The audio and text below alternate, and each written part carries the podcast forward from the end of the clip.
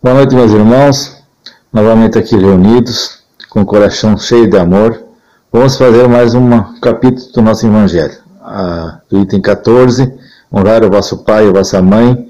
O item 9, a instrução dos espíritos, a ingratidão dos filhos e os laços da família.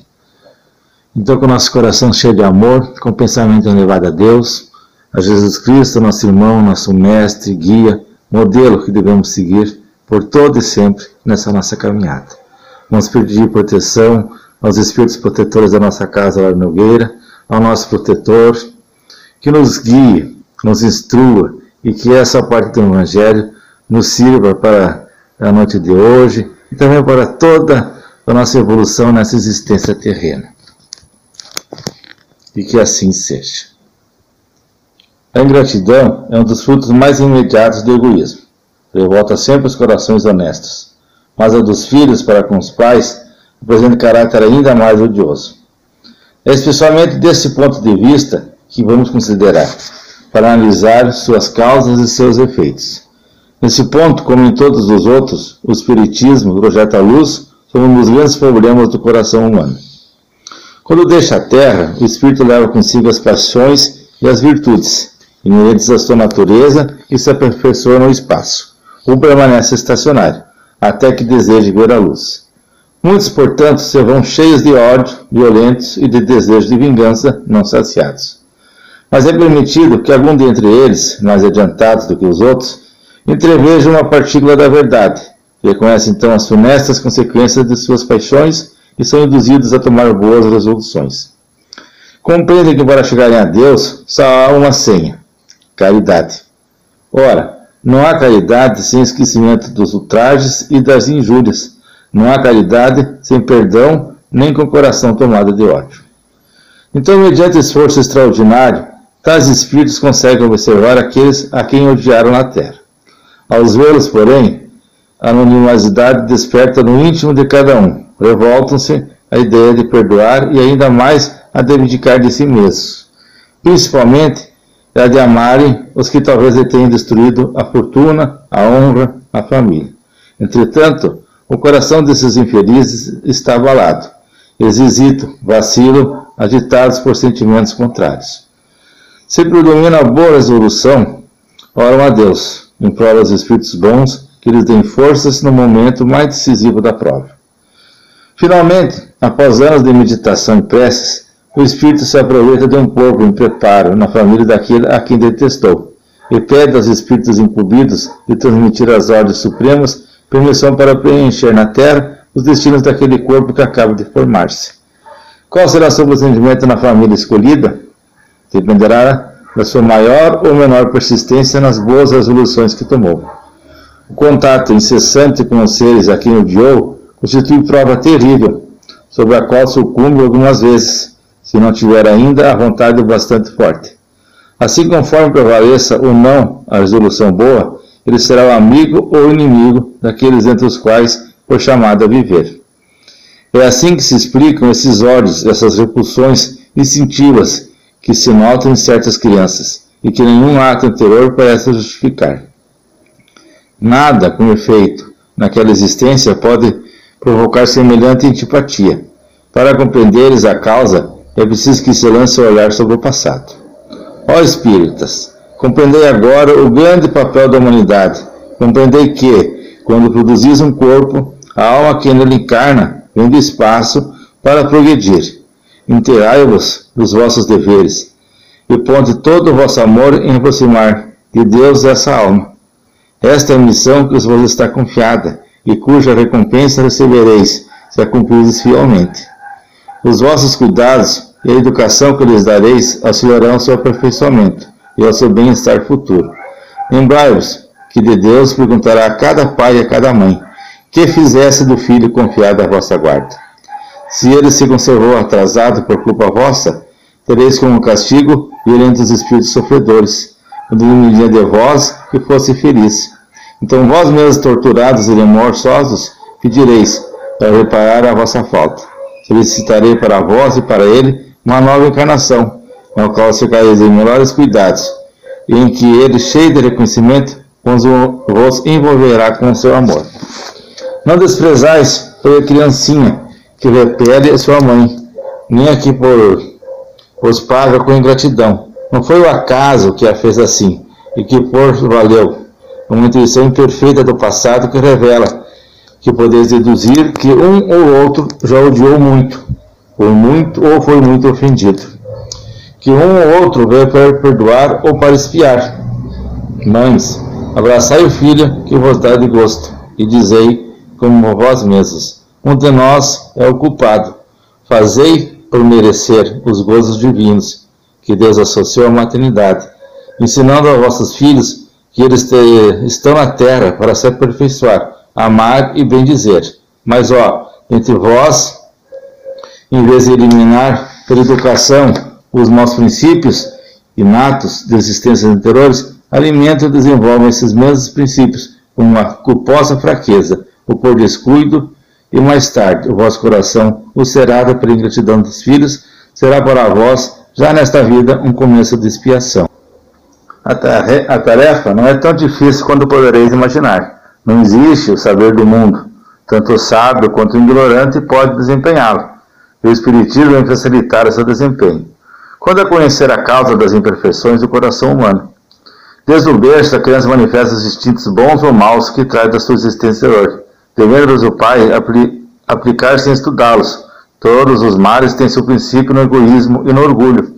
Espreitem pois os pais, os menores sinais que revelam os germes de tais vícios, e trate de combatê-los, sem esperar que lance raízes profundas. Faça como o bom jardineiro, que arranca os brotos defeituosos à medida que os vês aprontar na árvore.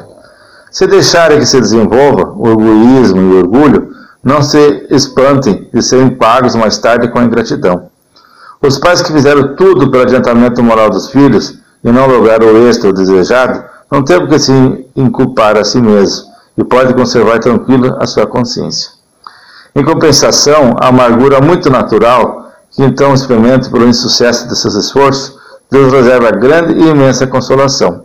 A certeza de que se trata apenas de um retardamento, que lhe será concedido concluir em outra existência a obra agora começada, e que um dia o filho ingrato os recompensará com seu amor. Deus não dá prova superior às forças daquele que pede, só permite as que podem ser cumpridas. Se alguém não consegue cumpri-las, não é que lhes falta possibilidade, falta a vontade. De fato, quantos há de, em vez de resistirem às más inclinações, se compazem nelas. E é esses que ficam reservados o pranto e os gemidos em existências posteriores. Admirar, no entanto, a bondade de Deus, que nunca fecha a porta ao arrependimento. Chegará o dia em que o culpado se cansa de sofrer e que o seu orgulho é finalmente abatido. Deus então abre os braços paternais ao filho pródigo, que se lança aos seus pés. As provas rudes, ouvi-me bem, são quase sempre indício de um fim de sofrimento e de um aperfeiçoamento do espírito, quando aceitas com pensamento em Deus. É um momento supremo, no qual, sobretudo, o que importa é o espírito não falir, murmurando, se não quiser perder o fruto de tais provas e ter de recomeçar. Em vez de vos queixardes, agradecei a Deus a oportunidade que vos proporciona de venceres, a fim de vos otorgar o prêmio da vitória. Então saireis do turbilhão do mundo terrestre, para entrardes no mundo dos espíritos, e aí seres aclamado como soldado que sai triunfante da luta. De todas as provas, as, que, as mais penosas são as que afetam o coração. Alguém que suporta com coragem a miséria e as privações materiais sucumbe ao peso das amarguras domésticas, torturados pela ingratidão dos seus. Oh, que pungente angústia é essa! Mas quem pode, em tais circunstâncias, estabelecer melhor a coragem moral, senão o conhecimento das causas do mal e a certeza de que não há desesperos eternos, apesar dos dilaceramentos da alma? Pois não é possível que seja da vontade de Deus que a sua criatura sofra indefinidamente, que há de mais reconfortante, de mais animador do que a ideia de que depende dos esforços de cada um abreviar o sofrimento mediante a destru destruição em si das causas do mal. Para isso, porém, é preciso que o homem não detenha o olhar na terra, e só veja uma existência que se eleve ao parar no infinito do passado e do futuro. Só então a justiça infinita de Deus se vos revela, e esperais com paciência, porque encontrais explicação para o que na terra vos parecia verdadeiras monstruosidades.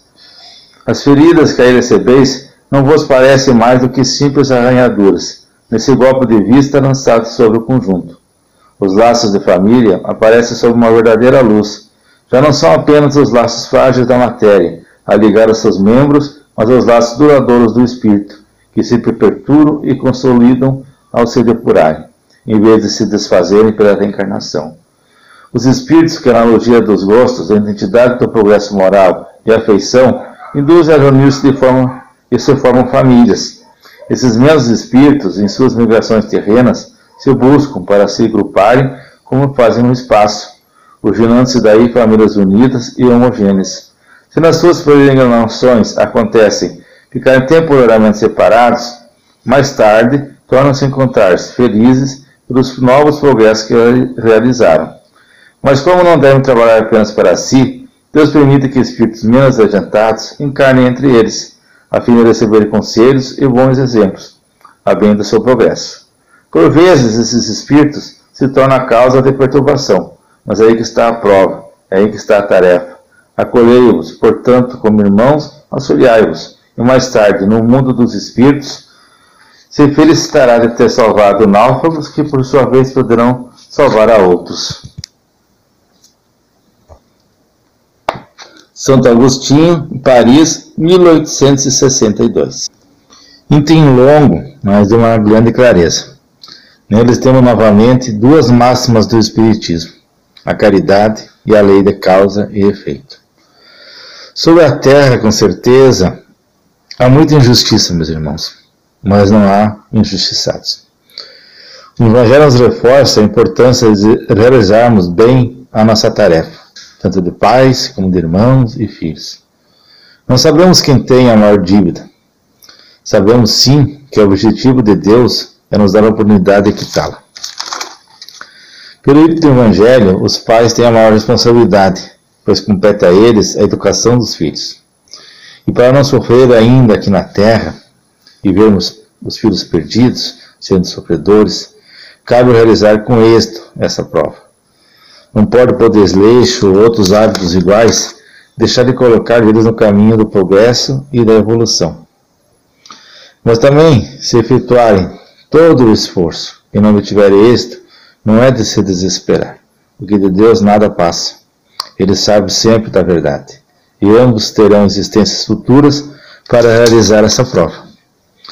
Vimos também que no espaço e também aqui no mundo onde vivemos, estamos sempre nos agrupando com os afins mas por vezes não é imposto ou nos é solicitado encarnarmos com outros diferentes, e por isso servirá para o progresso de ambos. Vejo que, ao invés de reclamarmos e que nos cerca nessa existência, podemos agradecer a oportunidade né, que, eh, que recebemos de perdoar e também de sermos perdoados. É uma tarefa árdua, né, meus irmãos? É uma tarefa árdua.